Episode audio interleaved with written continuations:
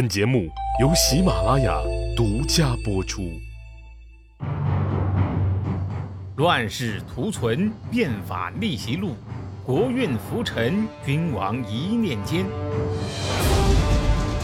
看两千五百年前的战国乱世，各国如何解锁强国路。景监啊，被孝公这么一训，那心里边肯定是不爽。他回头就来找未央出气。未央怎么说的呢？吾睡公以地道其志不开物矣。哎，我用这个尧舜禹的地道来说服他呀。看来以他的这个智商啊，想不通这个。哎，你细细品这句话，你可别不在意。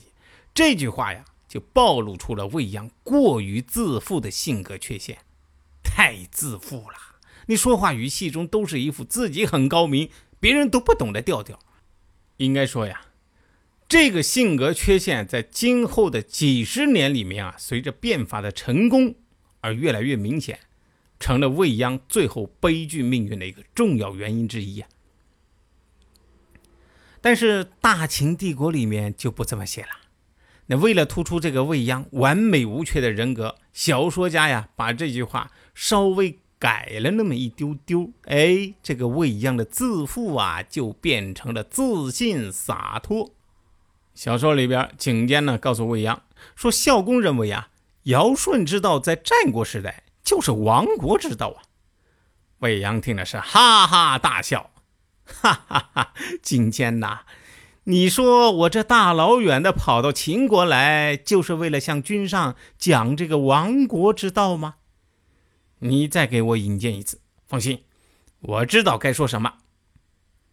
未央啊，胸有成竹的这个自信模样是跃然纸上嘛。小说里面啊，那么等到了第二次见面，这次呀，未央谈的是商汤、周文王、周武王的治国之道，就是儒家尊崇的王道、仁政、礼智那一套。这一次呀，哼，孝公倒是没打瞌睡，反应呢总算是比之前哎多给了一点面子。不过呢，还是一声不吭。未央一看，对金坚说了：“说我用王道说服他，看来他还是听不进去。得，我知道他要什么了。你呀，再给我引荐一次。你要是换现在啊，你向组织推荐一个干部提拔人选。”要是连续两次提名了都被领导否决了，你说你还敢第三次再去触眉领导这个眉头吗？我估计啊，你第二次你就没这胆儿了。所以呢，十有八九啊，这个景天真的是受了未央的大礼呀，而且这个胆儿特大。要不然呢，这个未央连续挖两个大坑，他要是再往下跳啊，那除非真的是不想跟着孝公混了。但是。我们再回到小说里边啊，《大清帝国》里边又是另外一番写法。他呀，把景监写成了为国求贤、丝毫不计个人得失的新时代的先进分子。景监啊，向孝公转述了未央的话。未央说：“大政之事，不光君则臣，臣亦则君；君则臣以才，臣则君以名啊。”孝公听到这个话呀，嘿。又心动了，我觉得这个小说里边这个情节设置啊，哎，其实挺合乎情理的。相反呢，《史记》里边写的却是很突兀，让人啊想不通为什么孝公愿意见未央三次。到了第三次呢，未央啊就分析春秋五霸崛起的原因，从齐桓晋文只讲到战国首霸的魏国，这些都是发生在离孝公不远的事情。你特别是魏国，秦孝公可谓是切肤之痛啊！哎，这回呀，他来兴趣了，觉得未央说的不错，嗯，但是呢，还是没有深谈。私下里边，就对这个景监就说了：“嗯，你举荐的这个人呢，不错，跟我有共同语言。你发现没有？这个景监啊，其实是充当了未央的间谍，把这个孝公的反应啊。”都传给了未央，这就使得未央啊，能够根据孝公的反应，不断的调整自己的方案。可见啊，这个收买领导跟前的人做自己的眼线，哎，哪怕只是领导的司机啊、秘书啊，保健人员呐、甚至是厨师啊，甚至是领导家出来买菜的，你能收买了，哎，没准什么时候啊，他轻飘飘一句话就能帮上你的大忙呢。这个我跟你跟你讲，官场必杀技。话说这个未央啊，听这个景监传了这个话，这心里边就有底了，说我讲霸道，他听进去了，看来他是准备要用我了。哎，他呀还会再召见我的，我知道该怎么应付了。到了这个时候，小说《大清帝国》里边几乎和这个《史记》上就一样了。孝公啊再次召见未央，越谈越投机呀。孝公呢不知不觉的把这个膝盖啊不停的往前移，一直谈了好几天。哎，是觉也顾不上睡，饭也顾不上吃。景监这个时候啊才松了口气儿。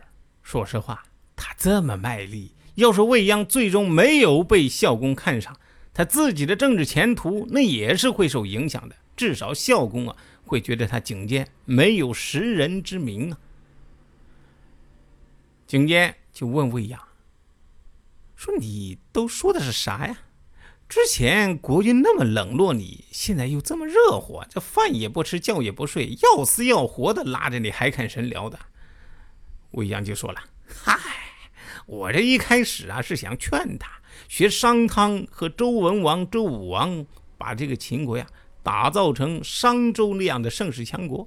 但是呢，君上等不及，说王道仁政什么的见效慢，没个几十年、几百年的成不了啊。哎，谁不想在世的时候就能扬名立万呢？我呀就跟他讲了能快速的富国强兵的办法。”只不过呢，这个办法见效虽快，但是呢，也不能跟商周那样的盛世媲美喽。从这个孝公这一方面来看啊，他当然是要捞现的。这为政者的心理啊，其实都是一样，都是要眼前实实在在的可见利益。你劝他干一件事儿啊，告诉他干这件事儿有多少多少好处，他呀肯定是眼前一亮。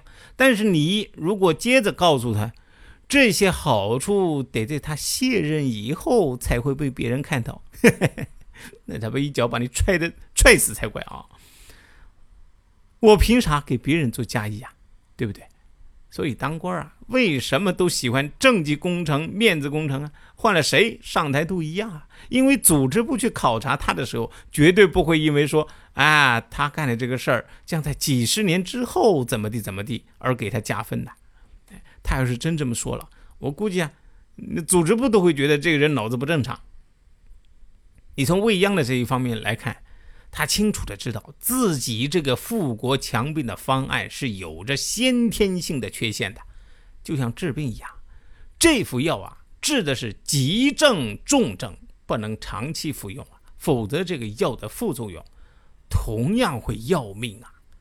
就治国来说呀，未央认为长治久安的根本办法，那还是王道和仁政啊。事实上呢，未央变法之后，秦国呀，立刻就像是吃了菠菜的大力水手，那以肉眼可见的速度长肌肉啊，短时间内就统一了天下。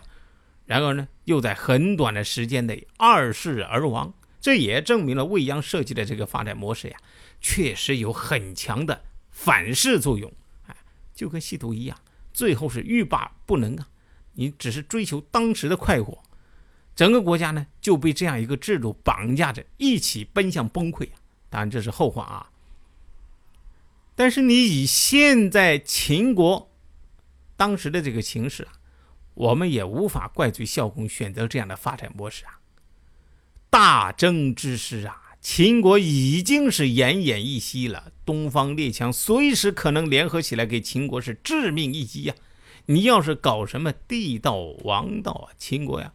很可能还没品尝到王道的味儿，那命啊就没了。所以啊，疾病用重药，哎，先过了眼前的生死关。就算这是副毒药，那也只能日后啊慢慢的去找解药。我猜呀，未央是设计了解药的，只是呢，他可能没有想到这个毒药的反噬啊来的这么快，以至于啊，他连拿出解药的机会都没有了。那么未央的变法改变了秦国哪些方面？为了推行新法，他又采取了哪些非常规的手段呢？且听下回分解。谁按下了礼崩乐坏的启动键？哪些小弟逆袭成带头大哥？哪些大哥被带进了坑？又有多少君王魂断强国路？西哥从《资治通鉴》《战国策》《史记》中筛出战国大事件，为您剖析国运密码，轻松理清战国乱史。